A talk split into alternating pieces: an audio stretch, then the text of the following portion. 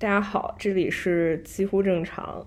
嗯，欢迎来到我们的季更节目。刚才出现了很多技术瓶颈，这个开头是我们第二遍录了。这期节目呢，我们想跟大家聊一下今年以来两位偶像的转变，呃，或者确切来说是今年下半年以来两位偶像的转变，因为我们两个，嗯，年近三十，接触了很多关于玄学、心理学还有哲学的一些，嗯。学说吧，然后也看到了更多、更大、更广的世界之后，嗯，觉得人生突然充满了干劲儿，呃，所以想在这期节目跟大家聊一聊这些。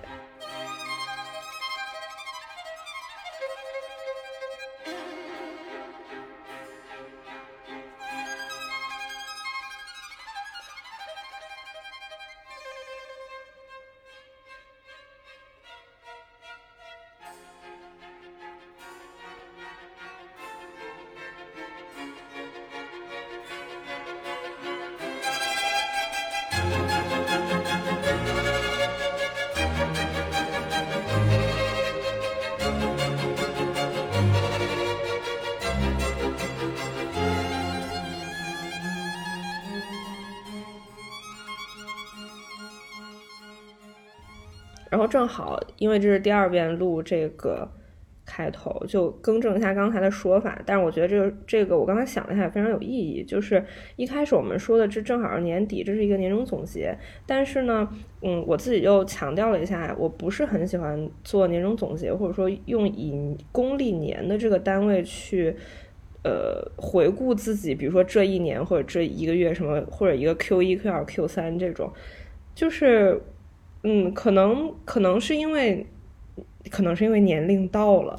也可能是因为就是事儿想明白了。我我现在就会觉得，所有的事情我不想干，就是因为我不想干，跟外界的，跟他是哪一年，或者这个股市它牛不牛逼，或者是世界那个地球还转不转没关系，就是我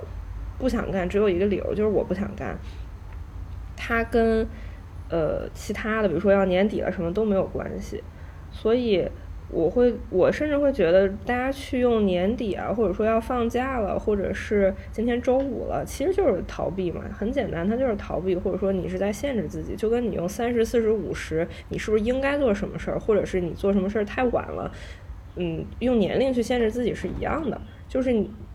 对，今年是我，我觉得这这个事情是我又这个想法是我又很深的强化了这个想法，就是说。我想不想做一件事情，我去不去做一件事情，只是跟我想不想有关系，跟我现在的处于什么样的条件，或者说现在这个客观世界什么样子没关系。你刚才说的这个让我想到，其实，嗯，我这个转变基本上开始于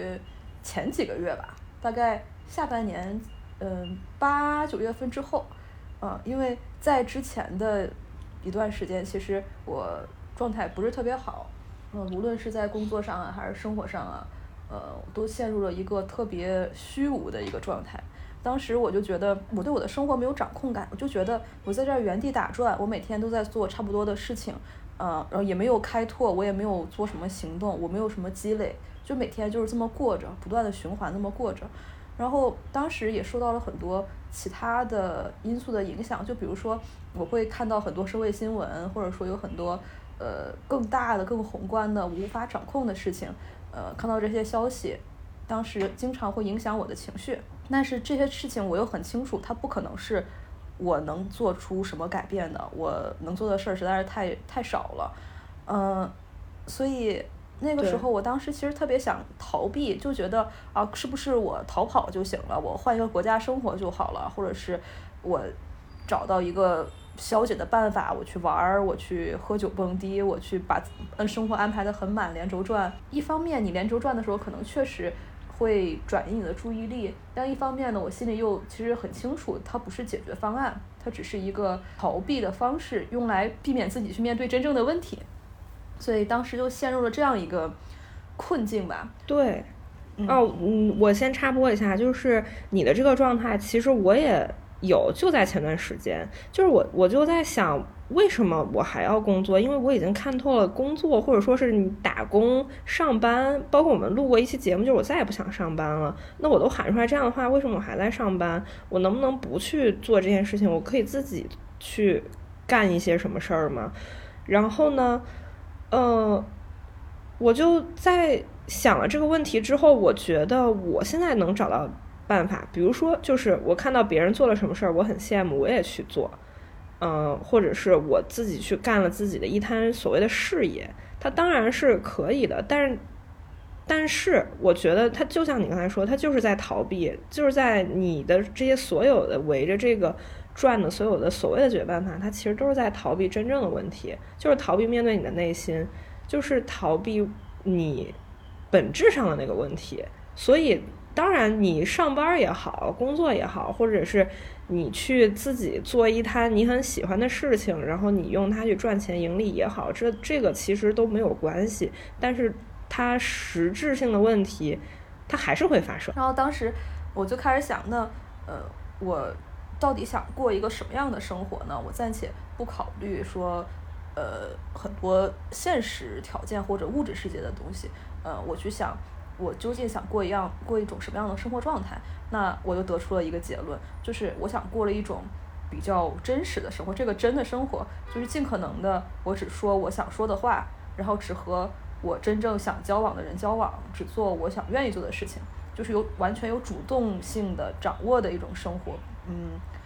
不是那种。被逼无奈，因为有压力，所以我不得不做什么事情，然后不断的抱怨他，或者说因为社会觉得我这个年龄应该做什么事情，然后我心不甘情不愿的就或者什么呀，或者父母旁人说为我好，我呃他希希望避免我呃走弯路，所以说我应该怎么做，我都不愿意再做这样的事情了，我就是想做一种有高度自觉性的生活，我就想过这样一种人生。呃，那么你先想好这个目标之后，我就在想，那我怎么能达成这个这样的生活状态？然后这个时候，其实影响我的有好几个不同的方面在影响我吧。其中一个是我的朋友，之前来过我们节目的这个艾玛，就是我们之前有一期节目讲的那个名字叫做呃，他提了离婚之后什么来着？他我松了一口气。哦，对对对对对，嗯，艾玛她现在。嗯，已经去了阿姆斯特丹，然后就在上周吧，他把他儿子也接了过去。嗯，他跟我讲，他有一个同学，他这个同学呃也是三十多岁了，三十五六岁了吧，还是三十七八岁了。在中国的这种现现在的社会条件下，都会说三十五岁你要被职场淘汰了嘛。但是他这个同学呢，以前在国内是某一个高校的老师。然后他一直是一个，他其实是 gay，但是他在国内，呃，没有办法，应该有家庭的压力啊什么的，一直都没有出柜。然后突然有一天呢，他出了一次车祸，呃，挺严重的，听说他整个就是有半个头骨都是金属的现在。然后，嗯，他那个时候就一下子不再考虑任何事儿了，他后来就不干了，辞嗯高校的老师也不干了，也不想在国内，他国内有房有车，过上了就是。三十多岁该就正常的生活了，呃，他他就觉得我就要去荷兰生活，不管说结果怎么样，我现在就是想去就去了，没有什么要妥协的，也没有什么说我要放弃怎么样，谈不上勇气不勇气的，你就是有这个条件能去，然后你现在有有这个机会就去了，就不会再考虑那么多了。然后我又在想，那我之前觉得我在困住我的这些问题。比如说，我觉得哎，条件不合适啊，或者说没有这个呃机会呀，或者说这个事儿我办不到啊，呃，我想做的事儿是不是真的需要有那么多的条件？还是说我只是就是自己给自己画地为牢，就觉得啊，我我还没有发发财，所以我不能做这些事情，我还没有怎么这个对，所以对。对，就是你刚才说的时候，其实我有一个一样的感觉，然后，但是我可能跟你的思路是不太一样，但是我们得出来的结果是差不多的。我当时呢就在想，就是以我现在的能力，嗯，只是说我没有试过一种新的生活，比如说我去自己做一摊事情，然后把它给做起来，但并不代表说我没有能力去做这个事情，它肯定会很累，但是。呃，当然它有很多的风险，但是呃，我如果真的去做，我是能做起来的。然后呢，我那我就后来我又迟疑了，所以我我就在想，那我迟疑的原因绝对不是因为我的能力，我就在想，那到底是什么原因？然后我就换了一个思路，我说我如果说现在的生活。嗯，它对我来说是一种阻碍的话，那这个阻碍是什么？是钱吗？就是我就在想，假设我现在有一个亿，我的生活是什么样子的？呃，当然这并不适用于所有人，因为可能我现在的收入，包括我自己的物欲，都是一个。呃，我觉得是非常平衡的。我不存在那种我很需要钱，但是我没有钱，我也不需要去那种置办很多自己的行头，让自己看起来很厉害。我已经完全过了那个阶段了，所以我就在想，如果我有一个亿了，我的生活可能跟现在还是一样的。呃，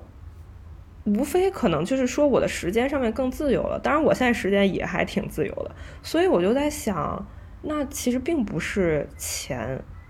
就是阻碍我的，并不是金钱，或者说什么物质条件，阻碍你过一种你愿意过的生活的，就是你自己的意愿，就是你想不想过。所以这就回到了一开始我们说的那个问题，就是所谓的啊，要年底了，要放假了，要星期五了，要怎么着了，或者说我已经三十四十五十了，我做这件事情可能不合适了，这些都是你给自己的一个借口。其实就是你不想。嗯，我经常听到我有一些朋友，他会他在吐槽自己生活或者抱怨自己生活的时候，都归结于他现在，比如说不够有钱，或者说不够怎么样。嗯，他会可能会提出一些很具体的条件，等我有了两千万，我才能考虑做什么什么事情。但是我就在想，其实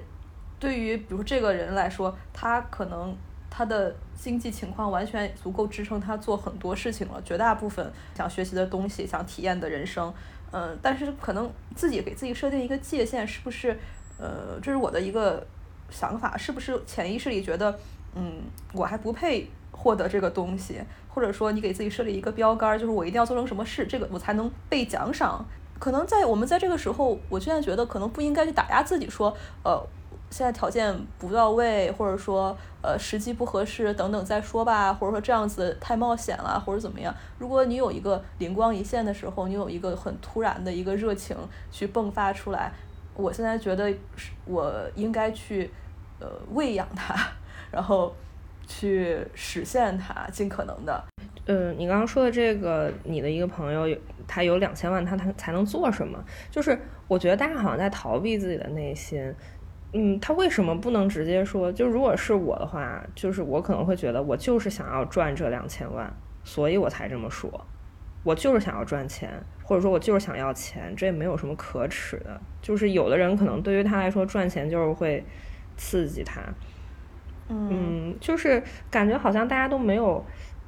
很难意识到自己真的要什么。当然，我也很难意识到自己 内心想要什么，所以就一直在。学习观察自己。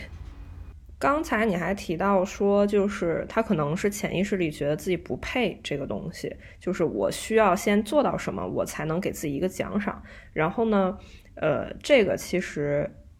我也会有一些体会，就是，嗯，其实这个是跟，嗯，怎么说是跟学习或者说你吸收新的知识、新的技能，它有很强的关联。嗯，因为。呃，今年跟去年嘛，反正总之就是这两年，包括这一两个月，我我反正是在学习新的知识。当然，学没学明白，或者说学怎么样，这个不重要，就是我是在一个学习的一个过程里面。然后，嗯，我记得上周去滑雪，呃，遇到了一个小姐姐，她就说。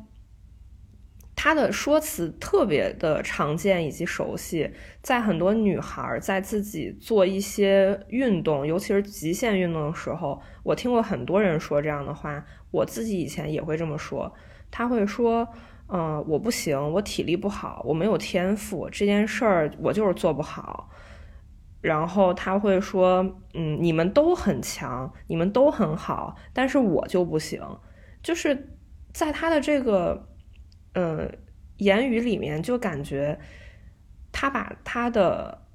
现在没做好的部分和其他人看起来比他更擅长的部分，他都给放大了。他没有在客观的认识或者说给这些事情一个客观的评价。然后这里交代一个背景信息，就是这个小姐姐，她是一个滑单板的，但是她滑了六七年，她都不能很流畅的去转弯，她可能还是会在初级道那边推坡练那个换刃，然后嗯。他可能就觉得自己非常没有天赋，以及他是非常不自信的。呃，我会觉得这些都太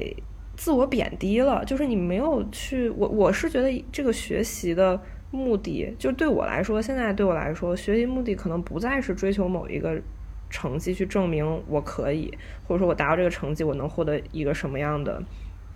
荣誉。就是学习对我来说，除了满足我的好奇心跟学习一些技能以外，它就是在学着认识我自己。因为你在那个学习的过程里面，你可能会就去观察自己，说，哎，为什么我对这件事情的反应是这样？或者说，为什么我对这件事情我是这么评价自己的？我觉得这些事情就很有意思。然后，它其实学习就是你其实也是一段关系吧，你在跟。这个你的这个课题，比如说滑雪啊，或者说现在蒋老师在学游泳，就是你在跟这个东西在相处，其实你也是在跟自己的一些观念和自己脑子里面的想法相处。嗯，我我我会觉得，我我以前可能是像他这样子，我就觉得啊这件事儿跟我没有关系啊，或者说我做这件事情我是不是在自取其辱？但是我现在会觉得，嗯。我可能会说这件事儿，我确实现在做的还一般，但是我肯定可以做得更好，或者是我比之前是有些进步的。我确实摔倒了，但我还能站起来。嗯，或者甚至你会觉得我确实不如别人，但那又怎样呢？这不重要，你为什么要去跟别人比这些呢？就是我觉得心态上有一个转变。嗯，对，就是关于游泳这个事儿吧。其实我之前也学过，但是之前碰到了一个教练。这个教练呢，嗯，不是那种会鼓励人、会拉踩、会觉得哦，别人这个时候都会学到什么什么地方来，你这个地方学的不好。自信这件事情，事情就是你越觉得放松，越自信，然后呢，你就自然的就会做的挺好的。我现在又换了一个教练嘛，就换了一个新的地方。那呃，我现在心态就是，我也不会想我游的好不好，或者我这个时候阶段是不是别人比我游的更好，或者说呃。别人做这么好，我我根本不会去比较。我我现在就是觉得我还挺享受去游泳的，然后我游的挺开心的。可能我泳姿不是很优美，或者是别人比我游得更好，游的更快，但是那跟我有什么关系呢？对吧？我也不是靠它去竞技，所以我也不会去想我的进度怎么样啦，然后什么时候能游游游游到什么程度、什么速度，然后我能学会学会几种泳姿 之类的，就根本没有想这些问题。我觉得我现在。不大再为这种事情困扰了。我特别小，二十出头或者什么，特别容易为这种事情困扰。每天都在想啊，为什么别人这些想法我没有想出来？为什么怎么我怎么做不到？为什么我在社交上，呃，比较就有时候不大擅长？呃，我每天都在嗯想这些问题。但是现在我好像大部分时候，我觉得我是一个很空的状态。我走在路上，或者说我去游泳，或我就是在做这个事儿。我我也没有担忧，我也没有期待，就是很平静。是我最近几个月大概都是这样一个心态吧，嗯嗯，对，就是你刚刚说到自信这个事情，然后我就我就想了一下，怎么才能自信起来？就是首先，其实它是一个，它是一个很玄学的事儿，就是如果你很过分的追求这个东西，说明你没有；或者说你越过分追求，你就越不会有。就是你你很在意这个事情，就比如滑雪这个事情。你很在意这个速度，你觉得速度快就是最牛逼的，那你就是没有，就是，就而且你也永远达不到你所谓的那种速度快。你你滑到三十的时候，你觉得五十快；你滑五十，你又觉得八十快，因为你觉得这个就是最重要的，那你就不享受这个事情了。你一直在嗯去关注那个速度，但是其实你更应该关注可能是你的整个的状态是一个很松弛，但是。呃，整个人的呼吸还有重心这些都很对的一个状态，而不是速度。其实追求速度当然很厉害，但是快它不是最厉害的，就是你能控制自己让自己慢下来，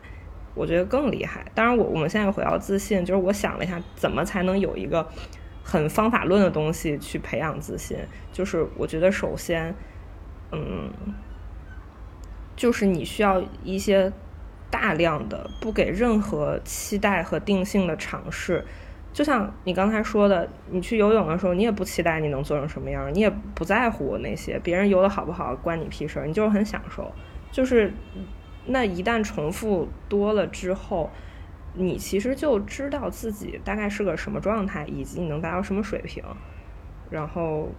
嗯，可能在你重复了很多了之后，你你就不会在乎这些了，你不会在乎你自不自信，你不会在乎你有没有速度，你不会在乎你有没有钱。你，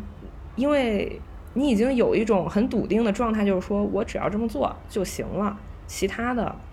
无所谓的时候，就是你一旦有这种时候的时候，你再去，反正我自己是这样，就是我再去看，我发现，哎，我突然有这个东西了，但是我已经不需要它了，就是都行，有没有都行，但是它突然就有了。比如说学游泳啊，或者是滑雪啊，或者这种，嗯，或者是工作的时候，其实。大家它都是相通的，就比如说你越害怕这个东西就一直存在，你越抵抗说啊我不能自卑，我一定要自信，我一定要怎么怎么样，这个时候特别用力的这个状态反而会让你的动作变形。嗯，我我是觉得松弛这个状态它不是一个说很懒散的状态，而且我觉得它其实不是一个很不是一个初始状态，我觉得它真的需要练习。就是对于很多人来说，它就是要建立在大量的练习之上。就是你觉得你能掌控这件事情的时候，嗯，你很熟悉它的时候，你可能就松弛了。而且，嗯，我我觉得很多很多时候它都是相通的。就比如说工作，或者说你在做一项运动的时候，或者说你在从事某种器乐活动的时候，嗯。就是一个，我觉得一个松弛的状态，首先是心无旁骛的，就是你根本不会去考虑你的自我，就是它不重要。嗯，比如说你在工作里面，其实我自己能感觉到，就是在在我擅长并且很喜欢的事情的时候，呃，我不会去考虑我的自我，我会觉得，嗯，我就是意识不到这些，然后我会想怎么先去解决问题，或者把这个事情给做出来，那。假设是遇到我不擅长的事情，比如说走流程这种事情，跑合同，我我就会觉得，对，搞合同走流程，我就会我就会当下我的那个自我就会非常放大，我就在想，妈呀，我为什么要做这些？这些的意义是什么？就是对，然后我就会去想这个目的和意义，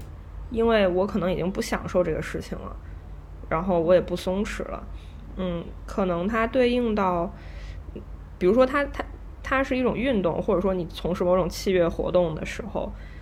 嗯，就是滑雪和游泳，他们其实都会讲一个词儿，包括很多运动都说你要核心收紧，但是呢，你的四肢是自由的伸展的，很放松的，包括拉琴也是，你的手是很放松，它不会，你不会耸肩的一个状态，就是你感觉你就。你跟那个水，或者说你跟你的雪板就合二为一了，就这这感觉，你就感觉你就是融为一体了。嗯，如果你觉得你跟他还是分开的，你俩好像有点别扭，那可能就是练习，你就不要去，就就跟刚才说那个自信一样，就是你不要去想你的结果，或者说你要达到什么目目的，就是没有目的，就是练习，练就完事儿了，就是练着练着你就松弛了，这个事情好像就很神奇。嗯，就是我今年我好像之前在播客里面提到那个去讲那个什么射箭的那个书，就是《学剑悟禅道》吧，《悟悟禅论》忘记了，就是这这本书，它它里面说真正的艺术是没有目标，我就觉得这句话非常的宏伟，它它就很酷。这句话就是如果你是在真正的进入了这么一种状态，你根本不会追求任何目标。嗯，对，所以。嗯嗯，我刚才在想，你说你去呃走合同、走流程的时候，就感到你的自我会无限放大。我突然产生一个想法，是不是因为你的行动和你的心它其实是不统一的，所以这个时候，嗯，你就会非常抗拒这件事情。呃，在你做你其实心里是愿意做的事情的时候，其实你就会很舒很舒展。所以，我觉得人其实是假装不了的。你可以，对，人其实是无法，你你的身体和你的呃任何所有的行为其实是假装不了的。你可以，你可以短暂的假装一段时间，呃，嗯，但是它早晚它是会发出，就是你的身体会告诉你，或者你的精神会告诉你，这是有悖于你的愿望的，和你的和你的感受是不一致的，你就会很别扭。很不舒服，嗯，哪怕你的头脑理性在说服你自己，说我就是要从事这件事情，这件事情能赚钱，或者说我就是要和这个人，呃，恋爱结婚，因为他的条件好，呃，你可以短暂的说服自己这件做这件事儿，但是我觉得长期来看，人是骗不了自己的。就是你说，呃，就是你的身体或者说你的意识，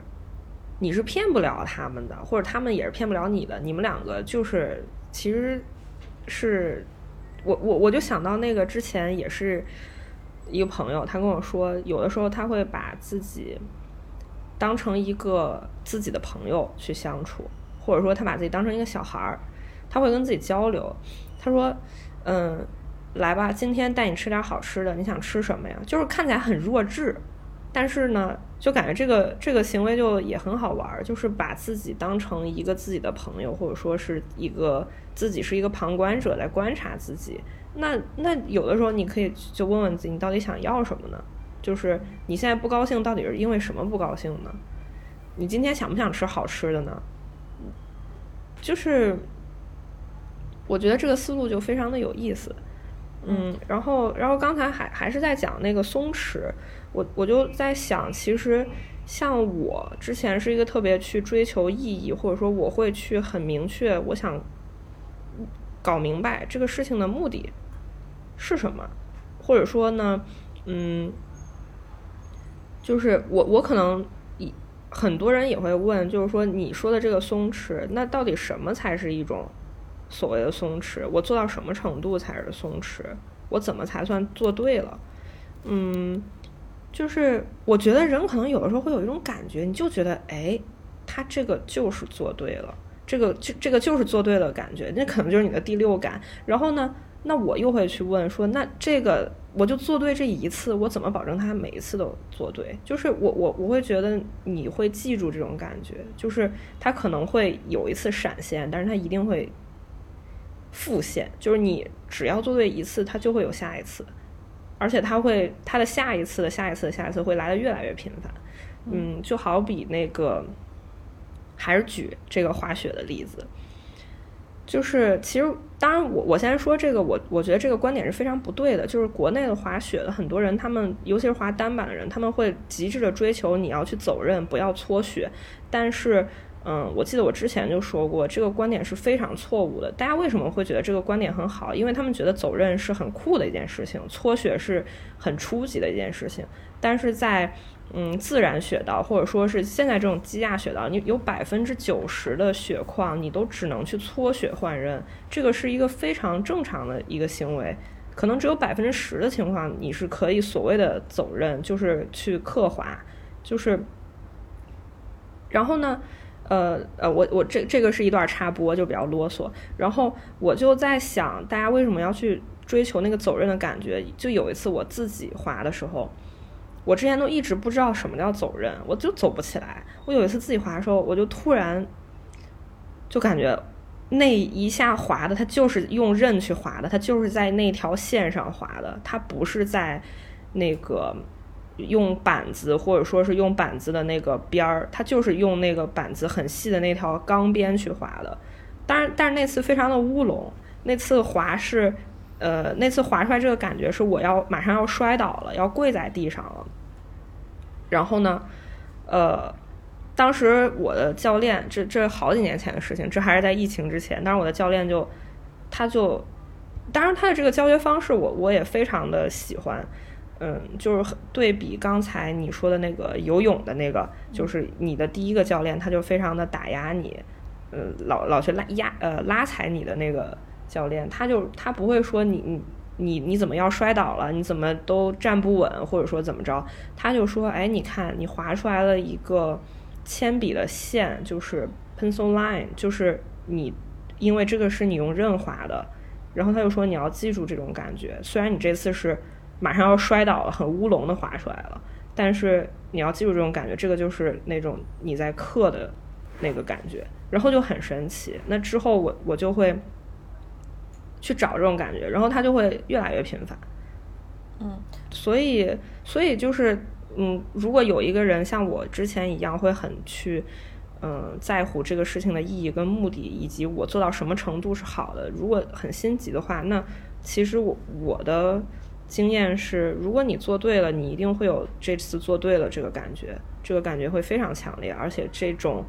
感觉会越来越频繁的出现。你刚才说有一个呃，把自己当成自己的朋友的这个故事，我就在想，其实我现在会比较有意识的做有点类似的一个事儿。我现在在在做一些决定的时候，比如说我要不要做这个工作，或者是呃我要不要进行，比如说某一个活动，或者去参加一个什么聚会之类的任何事情，呃，我以前可能会去呃逆着自己的感受，会觉得啊这个工作啊钱多呀，这个什么有前途啊，或者什么就是会有这种呃想法。但现在我觉得我最大的考虑就是问问我自己，你到底想不想去听一下我内心的声音，呃。因为我就觉得，嗯，当你内心的声音，不管你可以说它是你的内在小孩，或者你内心的声音，你如果一直打压它，它就会越来越沉默；如果你一直聆听它、鼓励它，它就会不断的产生更多好玩的、有意思的想法，你就会不断找到可能更多的新的热情，呃，然后你就会觉得，哎，这样也挺有意思的哦，那件事我也可以做一下，嗯，如果说你一直打压他，就说啊，我考虑一下现实啊，你应该这样，你应该那样，那。他慢慢就会封闭起来，你就跟可能跟你自己有点失去连接了，这种感觉吧。但是，但是以以我们这个小三十年的经验啊，就是斗胆贡献一些经验，即使你可能暂时的打压他，他可能之后他还会反弹。就比如说你有一有一个什么事儿，你特别的不想干，但是呢，鉴于一些人情压力或者现实压力或者什么物质压力，你去干了，你你可能到最后还是会。要么就不干了，要么就这个事儿可能干的不好，就没有达到所谓的预期什么。嗯，其实我今天的转变跟一本书关系挺大的，这本书可以推荐给大家，它叫《上呃像哲学家一样生活》，它主要是讲呃斯多葛学派的一些哲学理论。嗯，它里面主要有两个点，我觉得非常大的改变了我的呃思维方式和嗯。这也解决了我之前很多的存在主义的困境，但是我不知道它能够维持多久吧。反正目前我是觉得对我的影响是蛮深远的。呃，一个是他一直在讲一个叫消极想象的呃一件事情，他主要的观点就是在讲大家很经常会把一些很你很理所当然的去把一些日常的事情就觉得这就是自然的事儿，你不再会去觉得。呃不再会因此感到快乐，呃，然后把它当成你你，因为你觉得它是无尽的。他举了一些比较小的生活上的例子，比如说你经常去一个餐厅吃饭，在这个餐厅见证了你生人生中的很多重要的时刻。有一天这个餐厅要关门了，然后你去吃最后一餐饭，然后就会觉得百感交集，非常的感感觉这是一个特别强的一个情绪体验。然后他还举了一个例子，就是一个呃，比如说一个父亲。每天他的当他的孩子每天就就想一下啊，我的我和我孩子的相处的时间并不是永远的，它是有限的。或许有一天出了意外，可能我死了，或者我的孩子出了意外，或者说哪怕没有什么意外，可能几十年后总有一天大家是要分别的，那他就会去满怀感激的去呃拥抱他的孩子。呃，或者说，哪怕他的孩子去哭闹，或者有一些呃让他觉得心烦的行为，他可能也会觉得这是一个非常好的体验。嗯，我就在想，那我我我为什么很多时候之前那么不快乐？然后我就想起了，嗯，其实我一八年的时候离开过上海一段时间，然后我一九年回到上海，当时也是住在我现在这个房子里面，然后也是开始了一些新的工作。我当时觉得特别特别幸福，我当时觉得特别快乐，因为我在珠海的时候，呃，是和父母住在一块儿，当时我就没有什么自己的生活空间，然后又做了一个比较我觉得没有没有太大意思的一个工作吧，嗯，我就觉得完全没有自我的发挥，没有没有自我。然后我当时来了上海，我又拓展了一些新的职业上的呃选择，然后再做新的事情，然后能有一个自己的空间。虽然这个房子不是特别大，也不是多豪华或者怎么样，但是我就觉得这一切都是我自己能掌控的。我当时觉得好快乐，我当时觉得特别幸福，特别感恩，就觉得生活特别好。但是两年之后，我已经习惯了这样的生活，我就会去想，哦，这个工作怎么这么无聊啊？我就一直天天都差不多。然后我这个家里这儿也不好，那儿也不好啊，我还能不能嗯做的住个更好的房子呀，或者做做一点更有意义的工作呀？然后我就在想，是不是我如果我去消极想象一下，我可能还能想到或者找回来当时的那种快乐和感恩的心态。可能我在想，很多人或许觉得，如果我发财了，我暴富了，我就能快乐。但是，比如说中彩票了，他会快乐一阵子，但是可能很快他的快乐程度又会回到他之前的一个常常规水平，然后又会在想，呃，那我现在要干点什么呢？发财了又能怎么样呢？我现在就会，呃。有的时候会提示自己，可能这一切都不是源源不断的。有一天，比如说我去了别的地方，可能还会怀念在这个小房子里度过的很多时光。啊，我和我的朋友的见面，有时候我就会想，呃，可能很很长时间都见不到了，或者说有非常小的可能性，呃，就比如说最后一面，这就是最后一面。那么你就会觉得，你会满怀感恩和爱意的去珍惜每一次的会面。就没就会变得很珍惜你身边的你现在拥有的任何事情，你还拥有一个还能不错的收入来源，然后还有呃蛮自由的生活空间，然后你这个虽然住不上豪宅，但是完全受你自己完全能掌控的掌控的一个自己的空间，呃，然后有不错的很好的朋友，很真诚的朋友，呃，就我就会觉得去感恩自己的生活状态，去又重新喜欢上了我的生活。但是事实上，我的生活还是这样的啊，我只是我的心态变了。其实，其实今年我也看了这本书，然后呢，嗯，其实这个消极想象，其实用，嗯，用中国的话来说，可能就是向死而生，或者是知足常乐。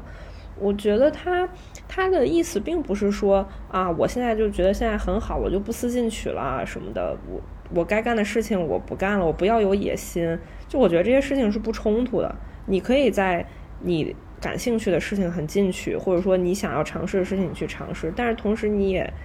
觉得你很珍惜现在的事情。就是我我觉得这是一个很快乐的状态。嗯，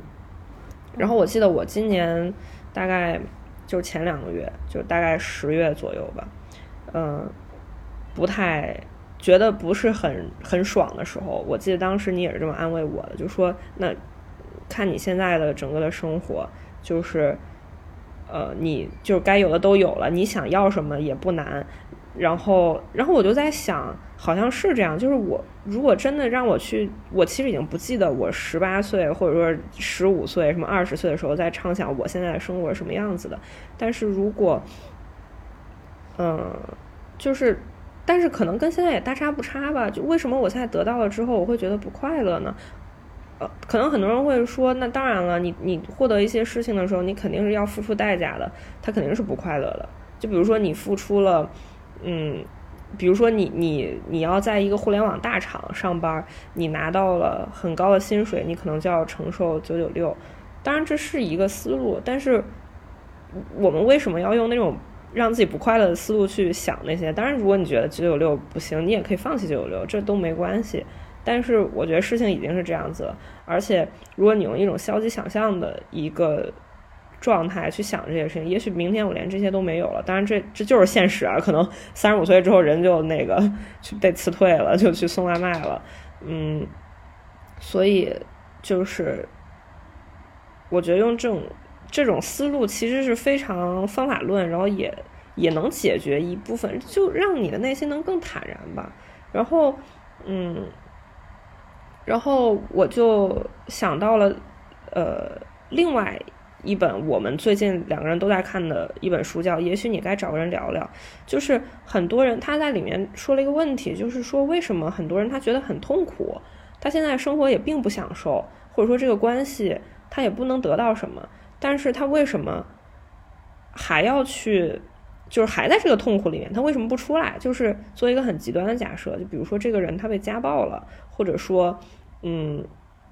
他天天在这个公司上班，但天天公司就是不给他发钱，公司还九九六他，甚至零零七他，他为什么不走？然后他可能会很多人会找一些其他的借口，可能是啊我走不了呀，或者说，嗯，这个。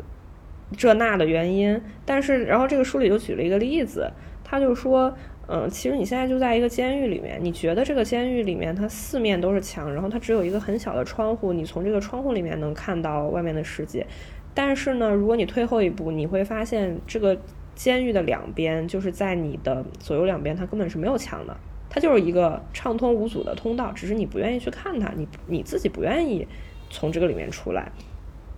然后。嗯，他就说，他说感到痛不是你自己的选择，但是你选择让自己痛苦，就是说，比如说你摔了一跤，你你感到痛哦，那当然了，这这是这不是你自己选的，对吧？他痛，每个人都会痛，但是你如果说你你摔了一跤之后，你不去治疗它，或者说你不站起来，你就一直跪在那个地上，那是这是你自己选择的痛苦，就是。呃，可能面对一些灾难，或者说面对一些不好的事情，嗯，可能每个人都会遇到这些。那你怎么去面对这些事情？你是去呃一直去沉浸在这个事情里面，还是说你要去寻找一些新的办法让自己出来？它可能是两种不同的结果。嗯，但是我我当然，他我觉得这个说的很，当时就。我我看完就一激灵，但是我也想了另外一个问题，就是如果我们去诚实的面对自己的内心，如果现在这段关系，或者是你的这个工作，或者是任何的一个什么事情，你觉得已经很痛苦了，但是你还不走，那肯定是它还有一些价值，或者说你你有离不开它的原因，就是我是觉得不要去评价你自己的感受。或者说你觉得哎我离不开他，但是你另外一个小人你就说你怎么这么懦弱？你怎么离不开这个人？你你怎么这么懦弱？你怎么不去找个新的工作？就是如果我觉得这样，你就会很苛责自己，就一直在就刚才我们说的，你去打压自己。我觉得你应该听一下自己的感受，就是我离不开他，那为什么离不开他？或者说我离不开这个工作，为什么就不能离开这个工作？然后嗯。对我我自己的一个小实践就是，今年我开始有意识的控制自己，不要去抱怨。像在五六月份或者之前的时候，其实我非经常会觉得啊，我再也不想教课了，我真的太讨厌这个工作了，我真的不想干了，我怎么怎么样，总是会觉得哎呀这个地方不如意哦，那个地方他怎么这样子，呃，总是会有这种。我先从管住嘴开始，我先不说，然后。你不说之后，你会发现慢慢的，其实你是会有改，你是会有改变的。然后再消极想象一下子，对吧？然后呃，没事儿，你找点好的，就觉得啊，今天好幸运，然后获得了一个什么？今天运气不错，做哎，今天我去教课，反馈很不很很好，或者什么？你你不断去收集这种你值得感恩的或者好的东西，其实心态就会变好了很多。然后我心态好了之后，我也就会有更有更多的能量和勇气去开拓新的事情。呃，去学一下这个呀，尝试一下那个呀，呃，然后我之前天天觉得生活很不如意，怎么走不出去的，啊我怎么这么无能？这个时候我反而就一直把自己困在这个牢笼里面。对，就是我我会觉得以前我会觉得很多事儿都跟自己没关系，就是嗯，比如说啊，比如说我到现在都不会开车，所以我根本就不可能去买一个车的股票。但是我现在就觉得咋了？我去价值投资了不行吗？我不会开车咋了？我就觉得这是世界的未来，我不能去投资吗？就是，就当然是举例子啊，就是我会现在会觉得这些事情它也可以跟我有关系，只要我愿意的话，就是就是凡事都看你想不想，而不是说我没有钱或我没有时间或者之类的，这些都都可以有，只要你想的话，这些都可以有。这个斯多葛那个书还有一个。呃，比较重要的一个观点就是它呃叫控制的两分法啊，但是这个作者把呃就是他这个哲学思想拓展了一下，他把它分成了三分，就分成了一个完全不能控制的事情，完全可控的事情和可以控制一部分的事情。呃，就比如说拿我最开始说的，我我之前的一个困扰，来举例子，嗯，我完全，比如说这个意识形态怎么样，或者说这个很多的政策，或者说这个这个社会性的东西，可能这是我基本上来说不能控制的事儿。啊，我完全可控的事情是什么？比如说我今天吃什么，我想健康一点，我想去运动一下，我想把自己生活搞搞好，这是我可以控制的事情。还有一个就是我只可以控制一部分的事情，就比如说一些工作，或者说你去，呃，比如说你去比赛，或者是你去做怎么样啊？然后他这个呃这本书里面他举了一个例子啊，就比如说你去打球，嗯，你。他他建议你把你的目标内在化，定在你自己身上。说同样你去打球去比赛，然后如果你的目标是我今天一定要赢，啊，这个目标会变成一个压力，会让你呃很有时候甚至会让你发挥的不那么好。但如果你的目目标是我今天一定要发挥的好，打得尽兴，尽可能的享受这个比赛，那么你的如果目标把它定在你可以控制的范围内的话，那如果说你发挥的好赢了，那你会很开心。如果比如说你。没有赢，但是我依然是发挥的很好，打得很尽兴啊，那也不错。就是他，呃，他就是建议，如果如果这件事情你能判断它是完全你不可控的，可能你并不需要为此困扰，是不代表说你要做一个很冷酷的人啊。嗯，你肯定是有情感波动啊，或者这是很正常的。但是可能我们是不是能够训练自己，不让自己沉溺在上面，或者说不让它影响你的社会实践？然后如果说。呃，就像是比如说亲密关系，呃，如果你的目标是我怎么样让我的伴侣爱我，那你的目标就把你把你的期望把你的目标定在了别人身上啊。如果你的目标，你的目标或许是不是可以是我怎么样能让我自己成为一个值得被爱的人，成为一个非常有魅力的人？呃，这个是斯多葛的另外一个说法。当时，嗯，消解了我一些因为社会性的事件带来的一些。负面情绪。看这本书之前，听那个李厚辰的那个分手电台这一期节目，当时就给了我很大的启发。李厚辰就给了他一个非常具体的建议，就是让他去融入真的生活，然后去做一个分手电台一直很推崇的一个东西，就是自我装置。这个自我装置可能可以是你的一个什么读书小组啊、诗歌协会啊，或者说是一个公众号啊、这那播客都行。然后呢，呃，我就。我就觉得他的所谓的这个融入真的生活，或者说你去做一个自我装置，意思其实就跟这个控制两分法很像，就是那些东西是你没有办法控制的外界，嗯，就是这个这个宇宙发生了什么东西。哦，我想到，嗯，我其实之前的我我在比较痛苦的这个阶段，我还有一个嗯痛苦来源是，呃，我觉得我找不到一个。真正热爱，然后一直想做的事儿，我找不到一个 calling。我说，呃，就说，嗯嗯，嗯，当时就觉得，哦，我也可以去从事一个这样的工作，我也可以做那个，可能也也做的还行。然后，但是好像没有一个那种很真挚、很很强烈的说，比如我就是要做某个行业，或者我就是要做什么事情，呃，啊，无论怎么样都能持续不断做下去，好像没有找到这个热情所在。我当时觉得，好像我。只有找到了一个这种 calling，我才可以，嗯，就是获得一种价值感或者一种意义的感觉。但现在我的想法有点转变啊，我现在觉得可能并不是，呃，这个因果关系，可能是我先把自己整体生活安排好，先把自己调动起来，让自己是一个比较积极，然后非常打开的一个状态，然后不断的去做很多新的事情，或者说不断的去探索世界，不断的和人交往。呃，可能在这个过程中，我会找到一个跟我有缘的 事情，或许一直没有，但是我也过得很好。我现在会有一个，嗯，更倾向于这样想，嗯，对，对对，嗯，你其实你刚开始的那种想法，就是说你必须要有一个这辈子的使命，或者说你就是必须要有一个事情，你是能做一辈子的，你才能够去。经营好自己的人生的这个想法，跟你最开始讲的那个“我只有有了两千万，我才能怎么怎么怎么着”的那个朋友，其实你不觉得你们刚这个想法是很像的吗？然后，但是，嗯，我现在也认为，就不一定说，有可能一辈子都找不到一个就是我的事业，就是我的使命，就是我的一个 calling，但是也没关系，就是。很多人都没有，但是大家也活得很开心。就这个东西并不是一定要有的，因为嗯，我觉得好像很多人他都受到了某一种鼓吹，他们觉得说啊，你一定要做自己喜欢的事情，你一定要找自己热爱的事情，你不要在那些嗯你不喜欢的事情里面浪费时间或者怎么样。我觉得话说的是没错，但是这件事情也并没有那么重要。嗯，然后，嗯，我我是觉得对很多鼓吹，包括我们两个现在所说的所有的话，大家都可以保持一些警惕，对这些话保持距离。嗯，比如说，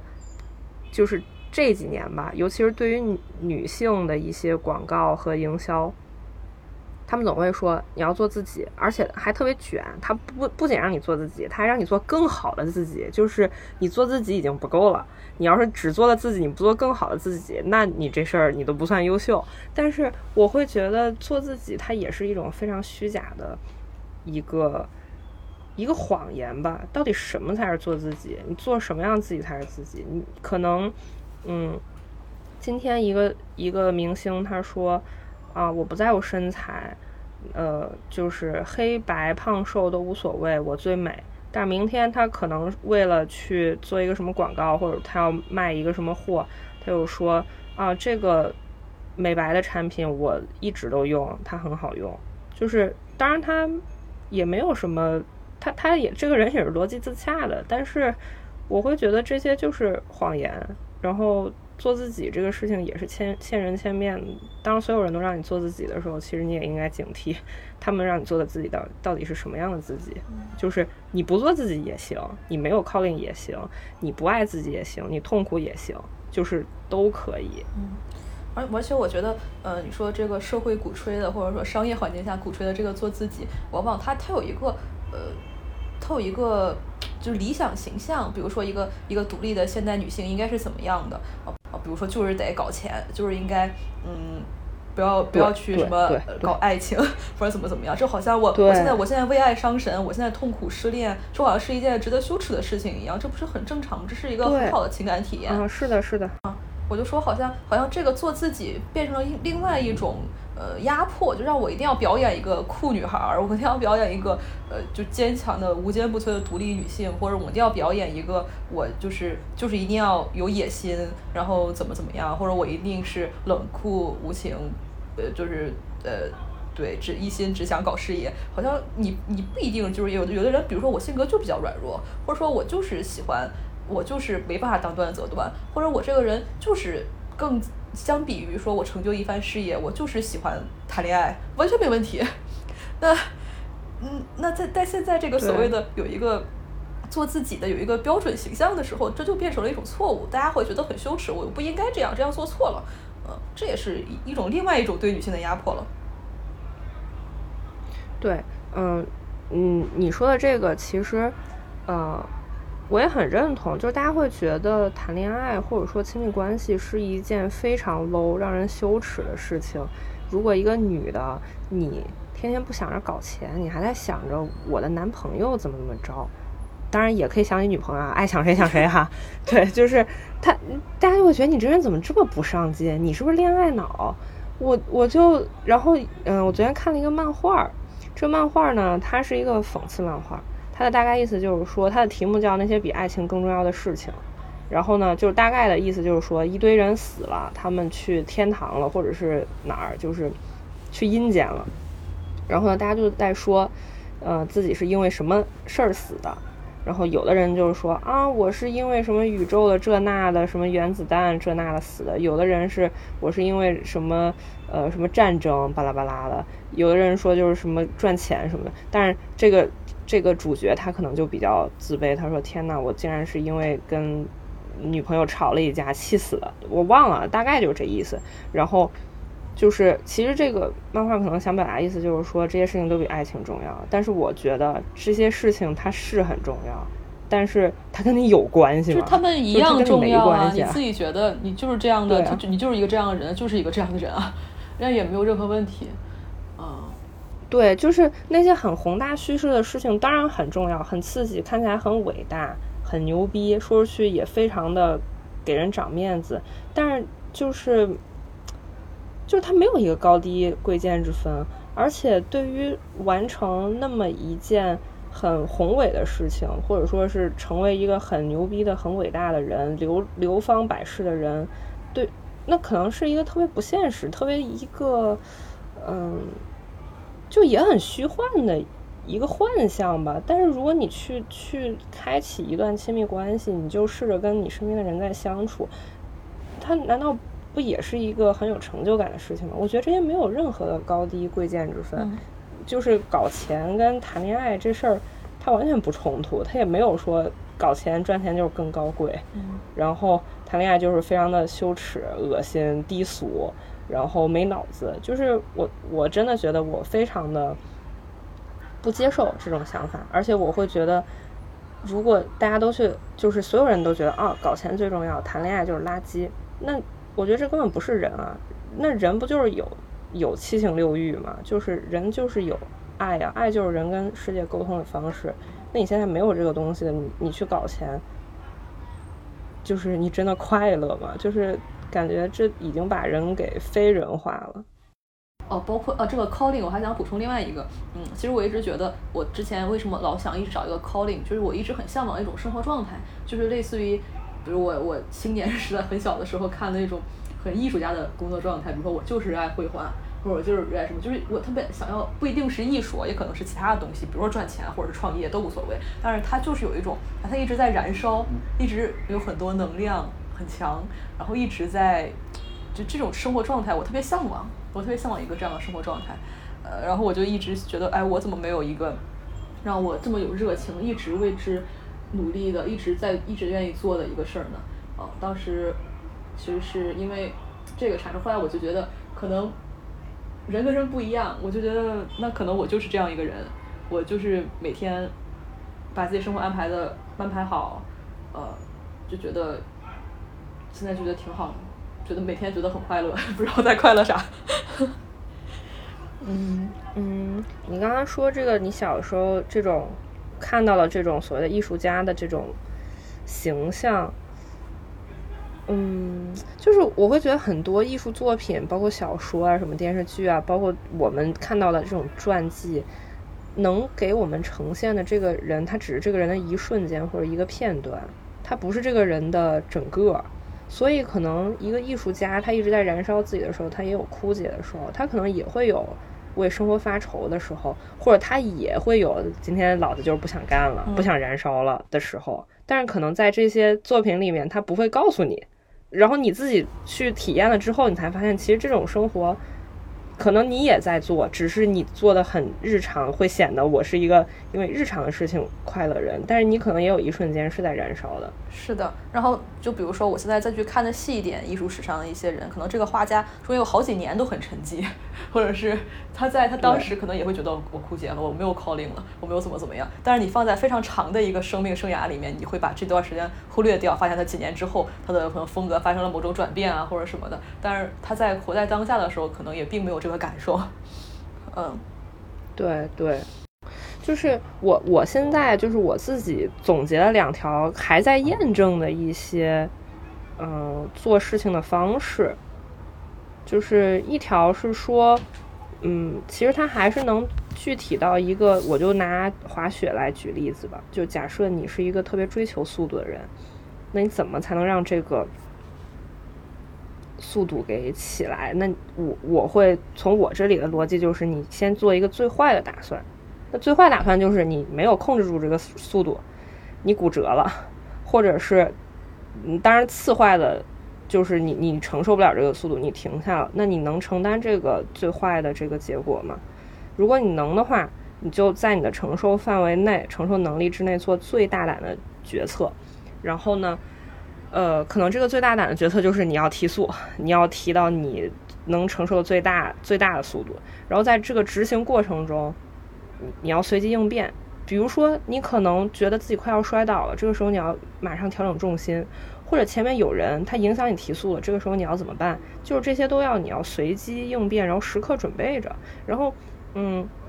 然后时刻准备着是另外。一个我现在生活的一个一个一个一个准则吧，就是保持一个很松弛的态度，我不抗拒任何的东西，但是我我会有一个时刻准备着的一个状态。它对比到还是对比滑雪，因为这个比较好讲，就是说，嗯，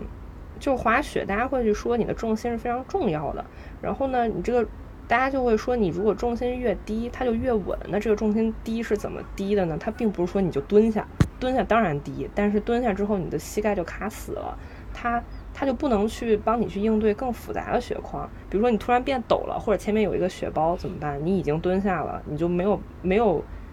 其他的容纳这个，就是你没有容错率了。然后，那那一个比较正确的做法是你先折胯，就是你先把你的胯折下去，但是你的膝盖这个时候还是灵活的，它可以很低，它也可以稍微高一些。就是在这个时候，你虽然重心已经压低了，但是你的膝盖还能留着。当你遇到险境的时候，或者需要一些突发状况的时候，你需要紧急停下的时候，你的膝盖能马上用起来，就是一种非常松弛，它不紧张不累，但是它是一个时刻准备着面对任何情况的一个状态。所以我会觉得这这个状态是一个非常好的状态，就是你的精力很集中，但是同时你又很松弛。嗯，哦。那最后就说一下今年读过的对我影响比较大，我觉得比较好的书吧。一个就是刚才说的那个像哲学家一样生活，还有一本之前的节目里面我们也说过，就是何为良好生活。嗯，然后还有就是我之前看了《美国佬》，我特别喜欢。呃，虽然嗯，这个他和我的生活感觉相距很远，但是不知道为什么特别能共情。它里面讲了很细微的一些呃。她这个作为一个尼日利亚的女性，到了美国生活之后的一些非常微妙的种族歧视。那那我来补充一些我今年读到的我觉得比较好的书。呃，刚才说的那个《美国佬》，这个作者是一个尼日利亚的女的，叫阿迪契。她写了其他的书，我觉得也很有意思。就是他最开始，我们知道这个作者是他写了一本算是女性主义的很入门、很科普的小读物吧，叫《亲爱的安吉维拉》这本书，它就是非常非常的短，它就像一些那种小文章一样，就很快就能翻完，而且非常的浅显易懂，就是语言也非常的平和，它适合所有的人，包括男生和女生，还有一些。可能初中生左右这些人去读，然后这个作者还写了一个，嗯，另外一本短篇小说叫《绕境绕绕境之物》，就是这本跟《美国佬》它的主题是有一些相似的，就是说尼日利亚人他们在美国生活，嗯。他们可能是不同的阶级，比如说他是一个很底层的理发店的店员，或者是他是一个中产，他是一个搞学术研究的一个嗯人，就是他在这个里面有各种各样的困境，他会有很多很细微的女性的，然后第三世界的这么一些情绪，嗯，我觉得挺好看的，就是这，我觉得这这个人他写东西个人风格还是挺强的。嗯，然后，然后我觉得也许你该找人聊聊这本书还挺好的，就是刚才讲过的，就是一个非常非常非常入门的一个心理学的读物。然后看完这本书之后，我就觉得心理学是一个非常有意思的学科，我就去找了其他的书来看。呃，等看完之后，可能可以跟大家做一些分享。嗯，失落的卫星。哦，对，这本我也看了。对，就是我觉得《失落的卫星》这本书很好的原因，然后我想把这本书跟一个越南裔的，嗯，美国作者叫阮清月写的《同情者》这两本书一起推荐的原因是，虽然这两本书写的不是中国，就是《同情者》写的是一个，它是一个小说，就讲的是越战间谍的事情，它可能是一个。呃，两重身份的人，他可能是在美国，他也不被接受；在越南，他也不被接受。然后他同时有西方和东方的两种文明在身上的一个融合。嗯，然后这个《失落的卫星》这本书，它讲的是一些中亚一些国家的作者的所见所闻，还有他们的一些历史。然后这两本书虽然都讲的不是中国，但是我会觉得，嗯，他们讲的人。跟我，或者说我作为一个中国人，他他们跟我有很强的相似性，就是有很多事情大家都是有共性的。然后我也会觉得自己有的时候内心是非常分裂的，就是一方面你可能生活在这个国家，但是另另一方面整个的全球化或者说你接受了很多西方的思想，它会让你的内心其实是充满矛盾的。然后我觉得这两本书它都把这个嗯